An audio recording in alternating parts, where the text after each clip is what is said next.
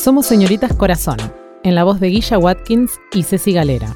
Un programa radial con más preguntas que respuestas sobre la vida, el amor y todo lo que nos mueve. Te lo dejamos en formato podcast para que lo escuches cuando y donde quieras y también para que lo puedas compartir.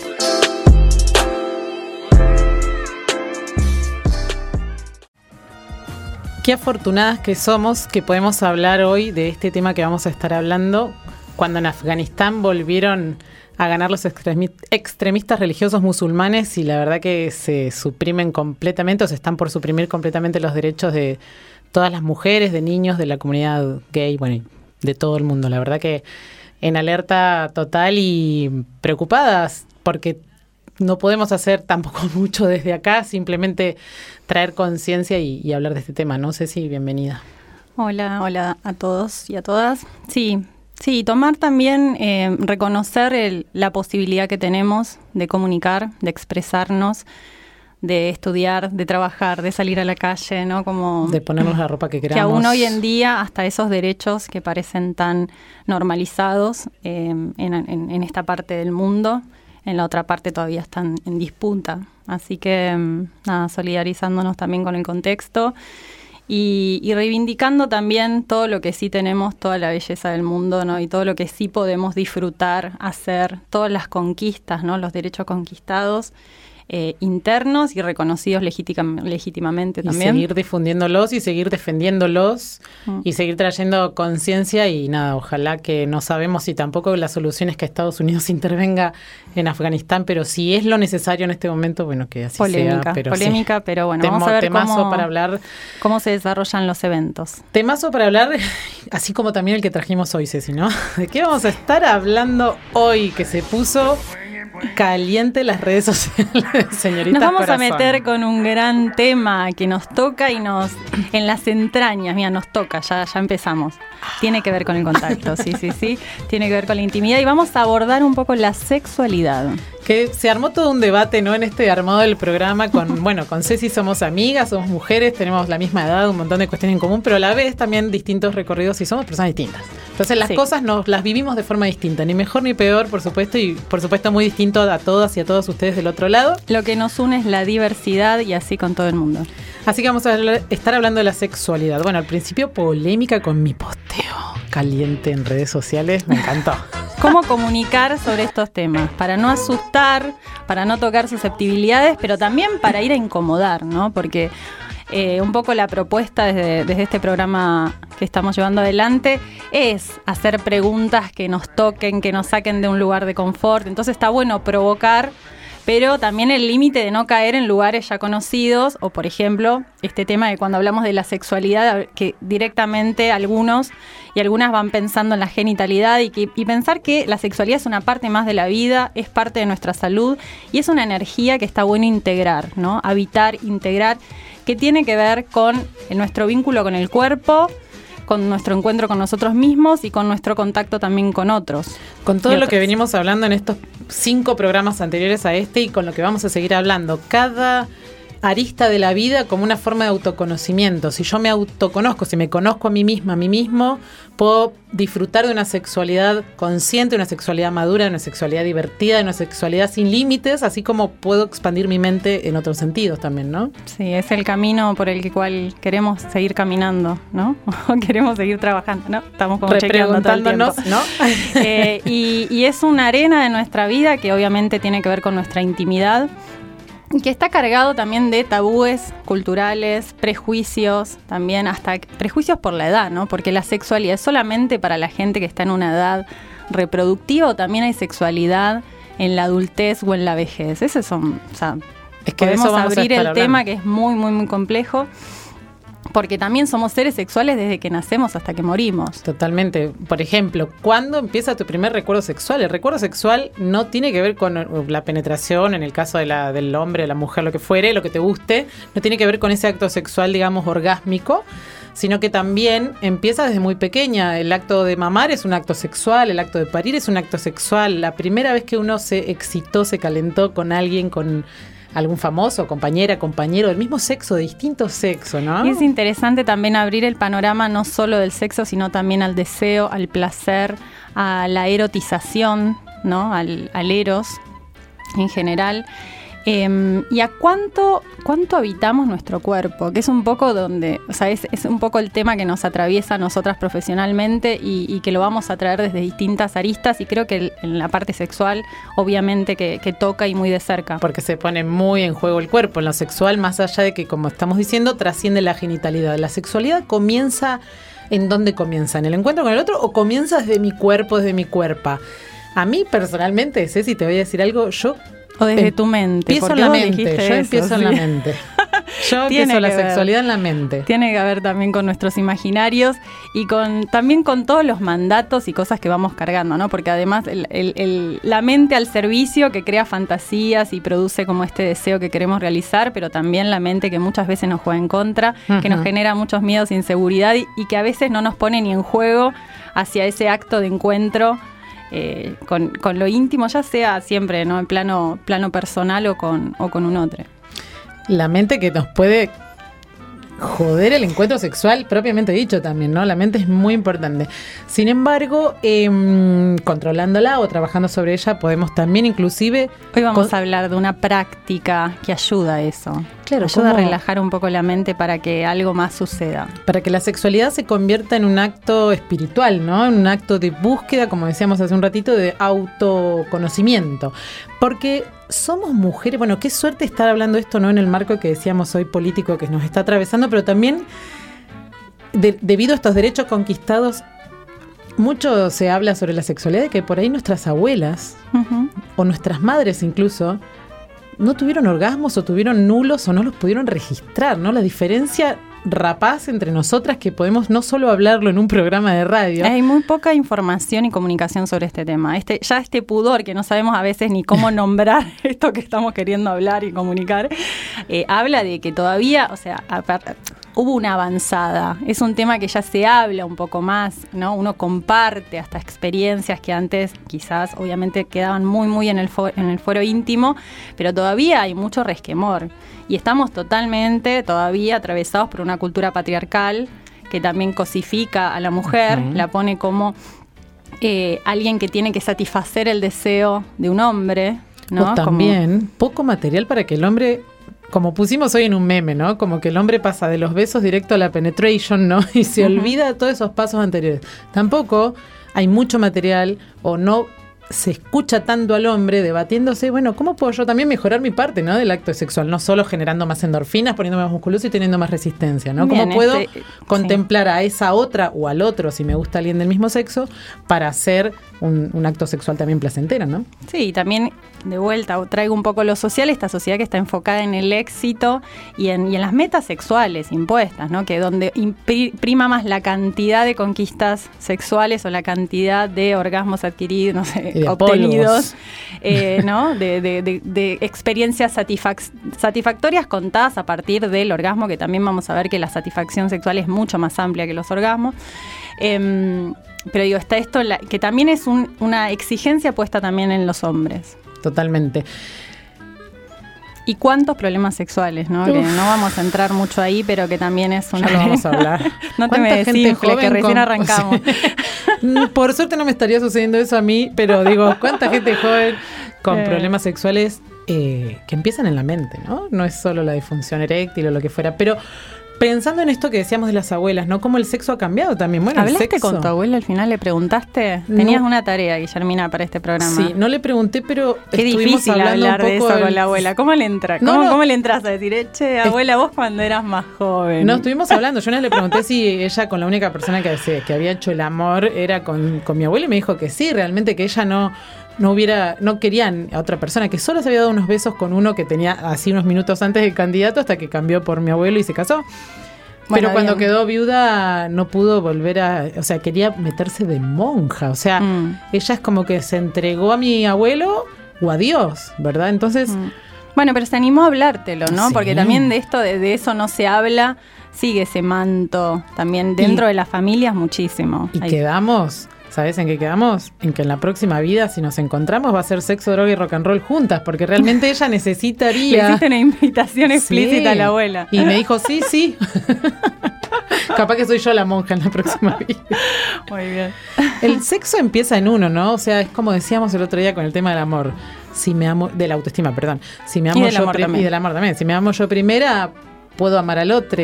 Si yo me autoconozco a mí misma a través de, no sé, la masturbación, puedo tener una buena sexualidad con el otro. Sí, empieza uno, empieza con el propio, el propio, este propio conocimiento que decías vos de conocer qué nos gusta, cómo nos gusta, qué zonas, ¿no? Recorrer nuestro cuerpo, qué zonas, cómo se erotiza, em, cómo nos vinculamos con la desnudez, con el pudor, ¿sí? Primero con nosotros mismos y después con el otro u otra, digo, para no sentirnos expuestas, poder compartir el contacto, ¿no? También hay, hay, ya vamos a hablar en la entrevista, pero hay como todo un proceso de resensibilización para, para volver a sentir. A través de la mirada, también a través del tacto. Salir sin- un poco de esto Mm. del hacer, hacer, hacer y hasta mecánicamente, porque las prácticas sexuales también entran en esa lógica y poder ir a sentir y tomarlo como una experiencia transformadora también y mm, que nos conecta con una energía vital enorme que muchos y muchas de nosotras tenemos apagado. El orgasmo como una búsqueda no interna, como una búsqueda de que una misma lo puede generar en, en com- al compartirse también con el otro o la otra y por supuesto desde una misma. Sí, decían que primero era una cuestión personal, ¿no? Una cuestión personal que a veces es con uno y a veces es compartido, pero que vuelve a uno. Es interesante como para, para debatir y, y lo vamos a seguir pensando a lo largo de- del periodo y del periodo, del, del capítulo.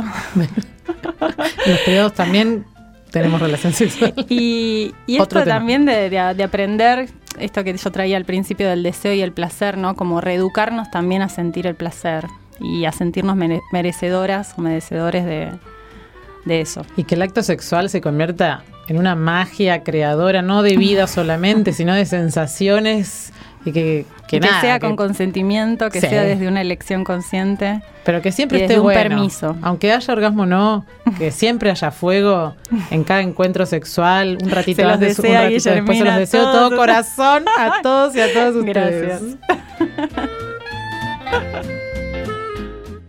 Muy importante. Una pregunta que no me deja dormir últimamente. ¿Se puede mantener el fuego, el deseo sexual con la misma persona toda la vida? Decime que sí, por favor. Creo que eso es algo muy, muy de cada persona y de cada pareja. Creo que sí, pero también creo que es algo dinámico. Digamos, también pensar que el fuego es siempre el mismo, eh, de la misma intensidad, permanentemente, de un modo lineal, eso sí lo veo menos posible. Me gusta pensar el deseo y el placer como algo dinámico, como algo que está en movimiento. Entonces, a veces hay, hay, hay- etapas en las parejas de más, de más conexión, hay etapas de menos conexión, porque bueno, todo lo que vamos viviendo afecta a nuestra sexualidad. Y, y bueno, hay parejas que con los años van creciendo en la sexualidad y cada vez hay más, hay más confianza y hay más amor y hay más entrega y hay más eh, ganas de, de- de explorar o más, hay más profundidad. Hay, y hay parejas que se cierran, ¿no? Eh, entonces no, no, hay, no, hay una, no, hay una, no hay una sola respuesta a esa pregunta. Pero, sentir Lu, te- existe. Te trajimos acá para que nos dijeras que sí que íbamos a estar toda la vida. Bueno, te damos la bienvenida, Lucía. Pronunciame tu apellido y tu, tu segundo nombre porque realmente son muy lindos y complejos a la vez. Mi primer nombre es Lucía, mi segundo nombre es Mishkila, que es un nombre quechua, y mi apellido es Brista. Y sos una terapeuta tántrica e integral, ¿no? Del camino del yoga, del camino de la reflexología y finalmente combinas todo, ¿no? Todas tus terapias este, hasta llegar al tantra, ¿no? Se puede decir. Sí, se puede decir que, que tengo un camino recorrido medio de toda la vida, en donde fui probando cosas y quedándome con, con los tesoros de cada experiencia. ¿Y cómo llegaste a esta práctica del Tantra? ¿Cómo llegué a esta práctica del Tantra? Eh, digamos, llegué también sin saberlo, llegué sin buscarlo. Cuando tenía 20 años, eh, hacía una práctica que se llama Kumnie, de budismo tibetano, que no se nombra como Tantra, pero se llama el yoga de las emociones y tiene mucho que ver con el tantra, digamos, cuando 10 años después volví a agarrar esos libros, era como, ah, esto es tantra, ¿no? Y para mí era muy claro que esa era una práctica cultivaba mucho la energía femenina. Después practiqué Zen y sentí que iba justamente por otro lado, entonces dije, no, no, va más por, por este otro lado, ¿no? Este, en este lugar en el que habilitamos, habilitamos las emociones y las trabajamos. Eh, pero después más concretamente como, bueno, Tantra, eh, todo empezó, o sea, en realidad siempre fui muy curiosa en lo que es la sexualidad, soy escorpiana, así que siempre fui muy curiosa. Em, y cuando practicaba Zen, había personas que practicaban el tantra más taoísta, el tantra chino, tantra más de mantak chia, y yo estaba tipo flasheando. Entonces ahí también me, sugirieron un libro, me compré un libro. Después eh, tuve una pareja con la que no, no, quería tener relaciones sexuales y tipo gran crisis y bueno, a ver cómo buscar ayuda y buscar otra, otra manera de vincularme con la sexualidad que tuviera más, más sentido para mí. Y bueno, a partir de ahí fui como tomando un taller y después otro, después me metí de lleno y bueno, aquí estoy. Y vamos a traer un poco de luz para los que nos escuchan. ¿En qué consiste el tantra, no? Porque hay mucho prejuicio, hay mucho palabrerío, así como todos opinamos de todo, pensamos que todo es tántrico, ¿no? Tuve sexo tántrico. No, ¿qué es el tantra? El tantra es una cultura, es un modo de vivir que incluye la sexualidad, pero no, no es exclusivamente una práctica sexual. Eh, el Tantra entiende la sexualidad como energía vital, como energía creativa, o sea que todo aquello que está vivo y que está en movimiento eh, también está en un proceso vital, sexual, por, nombrarlo de alguna manera. Entonces el Tantra lo que nos invita es a, a, conectar mucho nuestro corazón con nuestra sexualidad, o sea, nuestro, nuestro corazón con, con la vida y con aquello que hagamos, el corazón en todo, ¿no? Eh, para llegar al corazón necesitamos también como aflojar con los juicios, poder diferenciar lo que es una creencia, ¿no? De lo que es nuestra esencia. Entonces, bueno, conectar el corazón con la sexualidad también es parte, parte del camino. Y bueno, hay todo como también un, conjunto de cosas, ¿no? Como que el Tantra trabaja mucho con la vincularidad, con la vincularidad con otras personas y con, el contexto, con la naturaleza, con esta idea de que todos somos uno y que estamos conectados. Y lo trabajamos a partir de la energía del amor, como la mayoría de las, culturas espirituales. La diferencia es que la diferencia la gran diferencia es que incluye la sexualidad, no excluye ni, reprime la sexualidad, más bien todo lo contrario, te dice, che, acá hay, acá hay oro, esto es un tesoro, esta energía mueve el mundo, sostiene la vida de la, humanidad y todas las especies se sostienen gracias a la sexualidad. Entonces usemos esta energía a favor de la vida, a favor del amor, a favor de, de, eso, de la vida y del amor. ¿Cómo salir un poco de esta dualidad de que el sexo es para reproducirse o para divertirse casualmente, esporádicamente? ¿no? Como, como el sexo como herramienta de autodescubrimiento y espiritualidad, dijiste vos. Claro, exactamente. Como, como la sexualidad como un espacio de encuentro y de meditación, ¿no? Con una misma y con quien una desee compartir eh, excluir la reproducción y sin excluir la recreación. Creo que todo es necesario y todo cumple una función, pero en este caso una actitud meditativa tendría, tendría que ver con poder llevar presencia a aquello que hagamos, entonces también a la sexualidad, también a este espacio de intimidad y de, vulnerabilidad que, Estamos escuchando a Lucía Tantra, arroba Lucía Tantra, que es una terapeuta integral que está en Capital Federal, holística, es muy buena, la verdad que síganla en las redes. Y fue nuestra, es nuestra voz experta hoy. Hoy nos, va nos trajo esta práctica espiritual relacionada con la sexualidad que es el Tantra.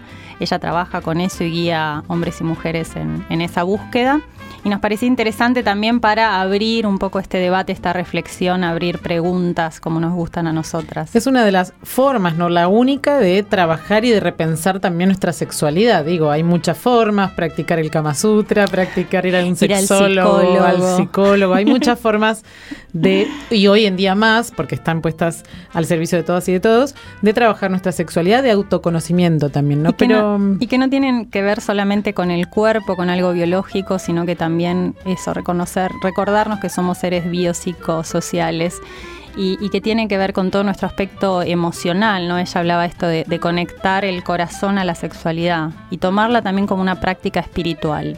Me parece que es una invitación súper rica y súper interesante para traer. Le hicimos la pregunta del millón que es si nos daba la esperanza de que la sexualidad iba a ser siempre, por lo menos si estuviéramos con la misma persona. Pero ese apego a que sea siempre todo arriba, todo arriba, siempre de terraza a terraza. Siempre terraza date terraza. Una pausa, date una pausa y tomemos el ciclo. El ciclo y los, y los, consejos de Lu, que nos sigue contando también un poco sobre su experiencia en Tantra. Y después se disfruta más. Si baja un poquito, después se disfruta el doble. Bueno, se baja un poquito a veces. es la sexualidad. ¿no? ¿Se puede vivir sin una sexualidad activa? Porque hablando de todas estas filosofías también antiguas, muchas plantean, las personas que son renunciantes, ¿no? que justamente lo que se corta es la sexualidad. ¿Vos qué pensás? Si se puede vivir sin esa sexualidad o más bien es necesario eh, trabajarla y resaltarla como hace el Tantra. El tema es como pensar, es volver a pensar qué entendemos por sexualidad porque no existe una vida sin sexualidad, o sea, si no, existiera la sexualidad, eh, digamos, si no existiera la energía sexual, no existiría la vida. Hay gente que, decide retroalimentarse de su propia energía, ¿no? O trabajar con eso, con, con el universo, con Dios, como cada uno lo quiera llamar, y no compartir genitalidad con otra persona pero no significa que no haya una práctica sexual. Eh, cuando uno no sabe hacer circular la energía sexual, que aparecen un montón de enfermedades y de cuestiones eh, y perversiones también, ¿no? Eh, entonces, Dios, pero no, una cosa no, no excluye a la otra. Vos podés tener mucha conciencia de tu energía sexual y decidir no compartirla con otras personas y, digamos, y no compartir tu genitalidad con otras personas, porque en realidad sexualidad hay todo el tiempo. Digamos, intercambio, sexualidad es intercambio, ¿no? Es, es esta danza entre el dar y el recibir, es la danza entre Shiva y Shakti. Entonces, eh, esta danza sucede todo el tiempo, ese intercambio no sucede todo el tiempo, no, no puedes eh, vivir solo y aislado, digamos, sabemos que somos seres sociales y que nos necesitamos, entonces, digamos, no, existe uno sin, sin lo otro. Eso ya es una sexual. ¿Cómo nos cuesta la intimidad, no? Digo, a las personas en general, hablando mucho entre nuestras coetarias, ¿no? De post 30, nos cuesta la sexualidad, el tema de mostrarnos al otro, ¿no? Como que nos presentamos en la cama, en el sillón, donde sea, con un montón de prejuicios y miedos, ¿no? Como, ¿dónde empieza esa sexualidad, ¿no? No solo en el encuentro, ¿dónde empieza esa sexualidad? Eh, para mí la, sexualidad eh, empieza con el vínculo de confianza, ¿no? Vamos, la sexualidad pensada desde la apertura de nuestra energía y, la intimidad y la, vulnerabilidad empieza en un espacio eh, cuidado, ¿no? En un espacio en donde hay respeto, en donde hay ternura, en donde, en donde hay un registro del otro. ¿no? Entonces, para poder llegar a ese lugar necesitamos eso, necesitamos todo ese combo, necesitamos la confianza y no importa que sea una persona que recién conociste, tenés que sentirte a gusto, sentirte cómoda. Igual, bueno, o sea, no, no hay una sola manera. Hay mujeres que no necesitan sentirse en confianza para ir a la genitalidad, ¿no? Hay, hay distintas maneras de, de abordar ese, tiempo y ese espacio. Lo que sí empieza a pasar, o por lo menos lo que yo observo en muchas mujeres, que a partir de los treinta y pico mm. eh, empezamos a necesitar otro tipo de contacto, otro tipo de, trato también. Se nos juegan otras cosas. Entonces por ahí el sexo más deportivo, eh, más, más performático, ya no nos llena ni una muela empezamos a necesitar como nutrirnos de otras cosas, no solo de orgasmos. También orgasmos, pero digamos, no solo orgasmos. Sí. Ahí seguíamos escuchando a Lucía. Espero que estén tan interesados y tan interesadas como nosotras acá siguiéndola.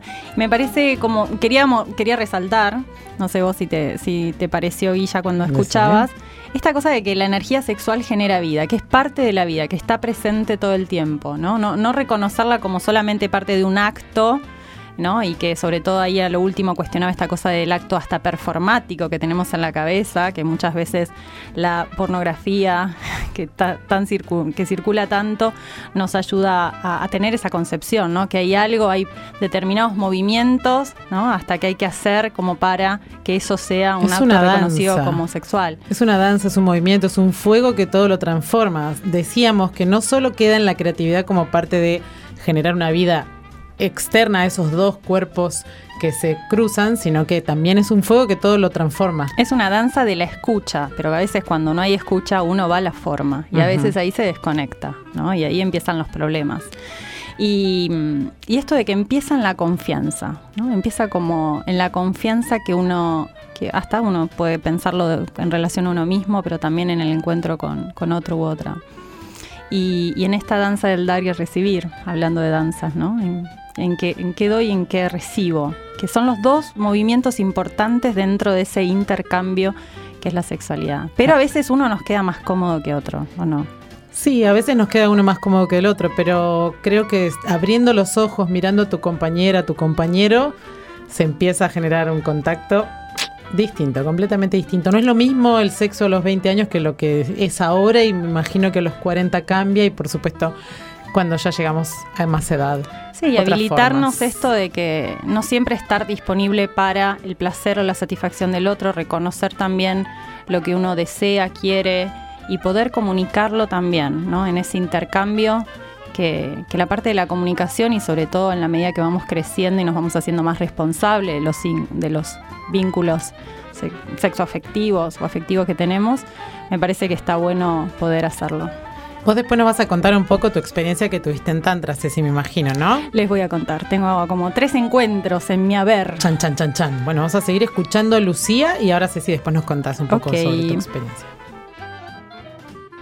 También esto que vos decías que somos seres sociales, que damos y recibimos, que vivimos en intercambio y también somos seres cruzados por un por una lógica patriarcal, digo, por un montón de mandatos, y esta cosa de que la mujer tiene que satisfacer al hombre y no puede pedir, o tiene menos derecho a pedir y a su propio placer, digo, son todas cosas que también nos juegan como una relación más asimétrica en la intimidad, eh, que uno también quizás a partir de los 30 aún más empieza como a deconstruir, si viene haciendo como un trabajito, ¿no? Entonces como, bueno, yo, yo también, sería bueno que haya espacio para mí, que esto sea de a dos. o de a tres. Pero... Sí, creo que es un gran desafío para nuestra cultura, son un gran desafío los vínculos de paridad. Estamos acostumbradas a vivir eh, vínculos jerárquicos, ¿no? En, todo sentido. Entonces, aprender eh, a vincularnos en paridad es, es un gran desafío un hermoso, gran desafío. Y como, como decía Ceci, eh, aprender a hablar, ¿no? aprender a expresarnos, validar nuestras necesidades. Eh, y, conectar con nuestro cuerpo, porque para poder expresar también tiene que haber una, previa escucha del cuerpo. Eso es como con lo que más trabajo yo, ¿no? con lo que más eh, estimulo o promuevo en mis talleres y en los espacios. Tiene que ver con la escucha del propio cuerpo. Porque ahí para mí está, bueno, en el, para Tantra, ¿no? También está como la verdadera maestría tu verdadero indicador, como a dónde quieres estar, a dónde, a dónde no, a dónde te sentís a gusto, a dónde no, cuándo es un miedo que puede llegar a amplificar mi vida y cuándo es un miedo que me está diciendo raja de acá, ¿no? Y me, y me está cuidando y me está preservando. Todo eso tiene que ver con la escucha del cuerpo y la observación de los pensamientos al mismo tiempo. Eh, y es un trabajo de, resensibilizarnos, ¿no? Como de ir a volver como a sentir. No sé, yo por lo menos también en mi trabajo como que siento que el cuerpo está muy dormido. Sí, es volver a sentir y volver a significar, a resignificar aquello que se siente, ¿no? Porque son las dos cosas. Por un lado, acostumbrarnos a sensaciones eh, extremas, ¿no? Como la búsqueda de la excitación constante y también la, necesidad del drama constante, ¿no? Como para, para, sostener ese estado de excitación, porque sentimos que en la excitación encontramos vitalidad. Entonces, es como el desafío es cómo es encontrar vitalidad en la paz, porque nos encanta hablar del mundo, paz y amor, que todos anhelamos la paz, pero cuando encontramos espacios de paz, no nos la bancamos, porque es tipo, ah, no, estoy muerta. O sea, si, es que, hay paz, es porque este, no pasa nada, me voy a morir, me muero ahora, listo, chao. Entonces, encontrar, resignificar, ¿no? Como esas sensaciones corporales, por un lado escucharlas, por otro lado validarlas, darles espacio, que crezcan, encontrar matices dentro de esas sensaciones y variedad de sensaciones, pero también resignificarlo, como, bueno, por ahí aquello que significaba como miedo ahora es eh, camino, ¿no? Entonces, o aquello que era un no, ahora es un sí, ante esta sensación, ¿no? Por ejemplo, las mujeres que no llegan al orgasmo. Y bueno, viene una sensación corporal y la mente te empieza a decir, no, no mm. sueltes el control, no, no, te vas a volver loca si vas por ahí, vas a, te vas a desbordar, no, no va a funcionar y de golpe como reeducar ese vínculo mente-cuerpo, decir, a ver, ¿cómo es eh, animarme a atravesar esta situación y, entender que, va a venir algo mucho mejor después? Y no es que me voy a volver loca y, y, no, y no voy a poder seguir existiendo en el mundo. Entonces es como este diálogo. Y, trayendo ese tema que trajiste de las mujeres que por ahí les cuesta llegar al orgasmo, ¿cuáles son los problemas o los temas complejos más comunes que recibís vos en tus consultas hoy?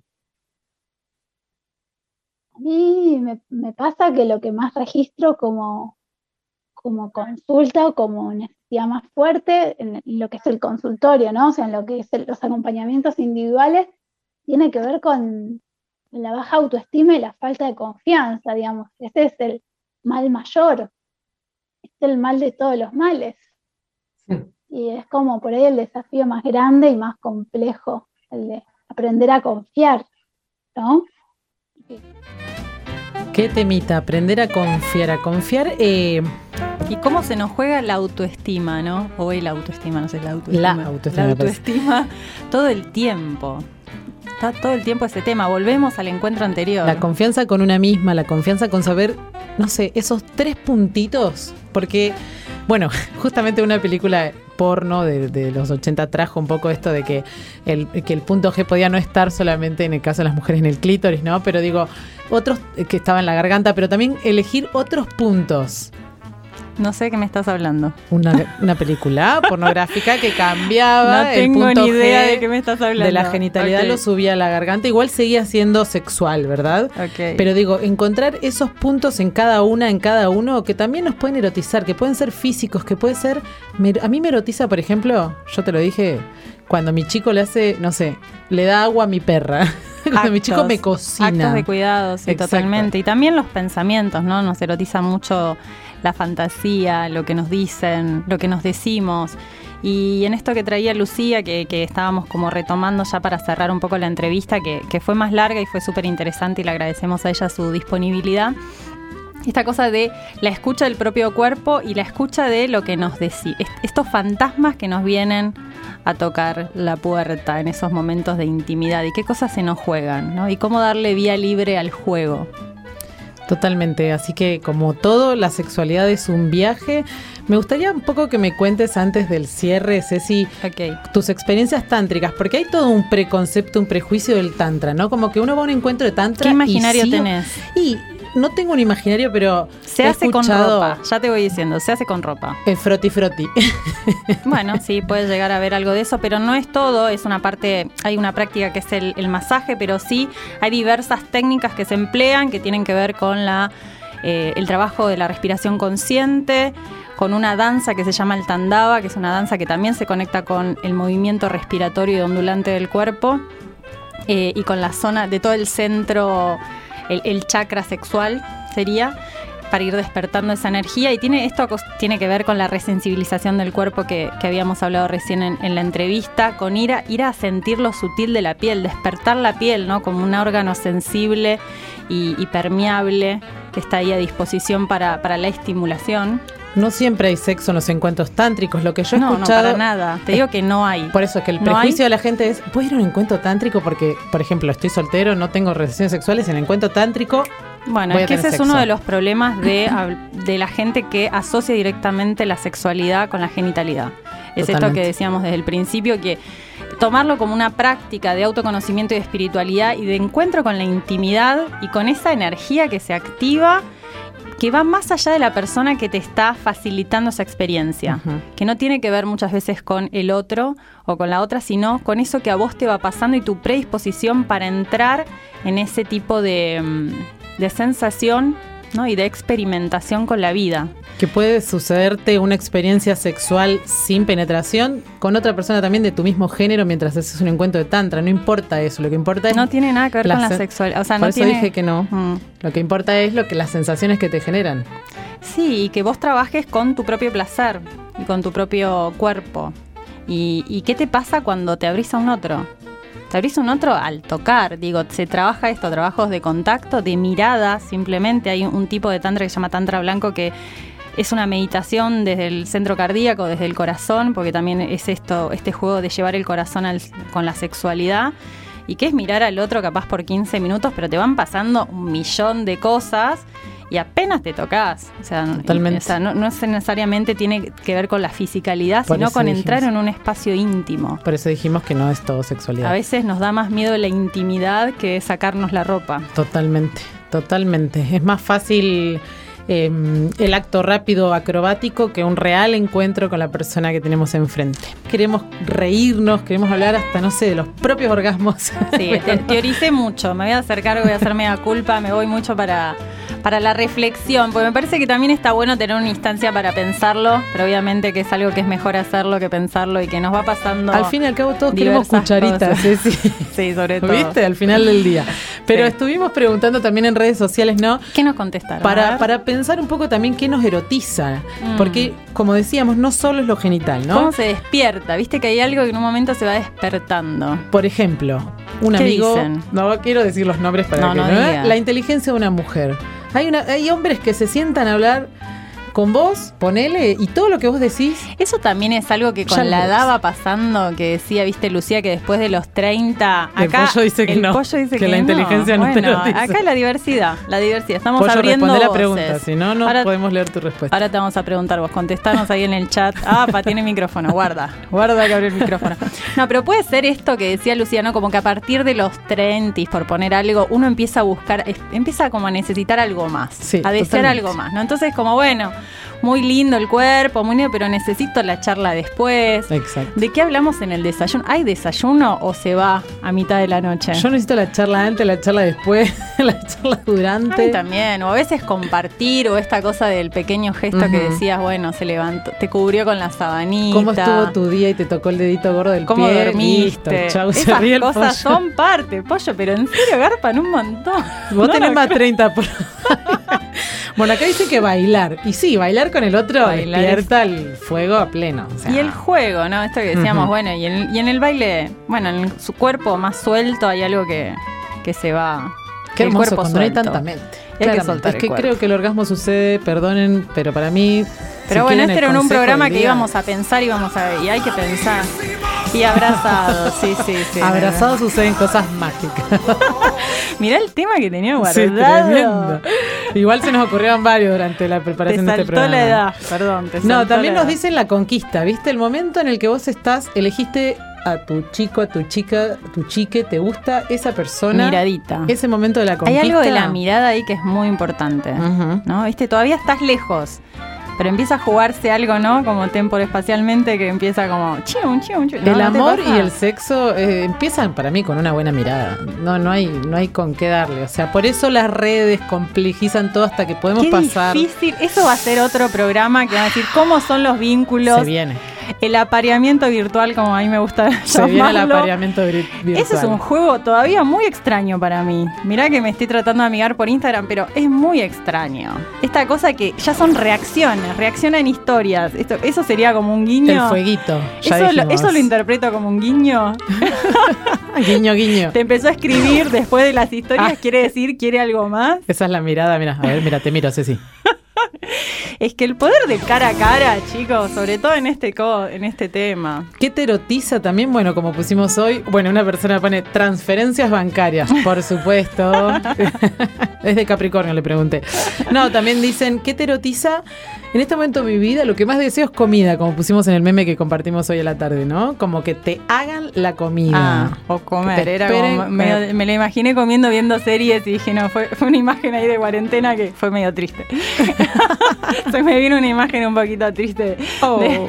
pero no busquemos satisfacción en, la comida, no llenemos espacios que lo tienen que llenar, otras cosas que generan más energía vital que, el comer. bueno, el vinito también a veces. el vinito erotiza un montón, pero ni con la comida ni tampoco con el sexo deportivo. Plantearnos, no, esto no es un mensaje tampoco para los jóvenes de 20 ya estamos años. medio lejos del sexo deportivo. Por eso. como ese. ¿Cuántos tantos metiste, si te voy a No llevo cuenta. Una buena dama, ¿cómo se dice? Era lo del caballero. El caballero no tiene memoria, la dama tampoco. Pero la cuestión es que no, no, no se trata de evangelizar a los veinteañeros a que no lo hagan, por supuesto, porque a cada edad generalmente hay patrones de conducta muy similares para todos y para todas. Sin embargo, sí em, invitar a vínculos más conscientes con nosotros, con el otro la tiene, sexualidad. Sí, tiene que ver la libertad, el ejercicio de la libertad, pero hasta tocar la libertad del otro y que seamos responsables, que seamos. Responsables eh, de, sumarle como la responsabilidad, ¿no? Como, bueno, elijo, juego, exploro, ¿no? Ah, está todo abierto, como también eso, soltar como la posibilidad y permitirnos cosas que quizás hasta en la vida cotidiana, que nos cuidamos más la forma, la imagen no está. En el fuero íntimo uno a veces puede soltar ahí las fieras, los fantasmas, los deseos, todo lo que quiera. Pero después también con, un encuentro, un encuentro real. Bueno, que por lo menos es lo que. Me encanta ese, digamos ese filtro. Y que haya amor. Que, haya, amor, por sobre todas las cosas. Así que con esta reflexión. Amor propio, sobre todo. Y como arrancamos. y con esta reflexión de amor propio, bueno, vamos a, a cerrar este programa que bueno, es un tema que da para más y vamos a seguir Vamos a, seguir, debatiendo sobre este tema, seguramente en el próximo programa. Y practicándolo también, porque Sí. Chicos, vayan, ya saben hacer qué después de este programa y nos vemos el próximo martes. Se los deseamos. a las 20 horas. a todos unas buenas noches. Esperamos que te haya gustado este episodio. Seguinos en Instagram como arroba señoritascorazón, arroba Guilla Watkins, arroba Ceci Galera. Nos escuchamos en la próxima.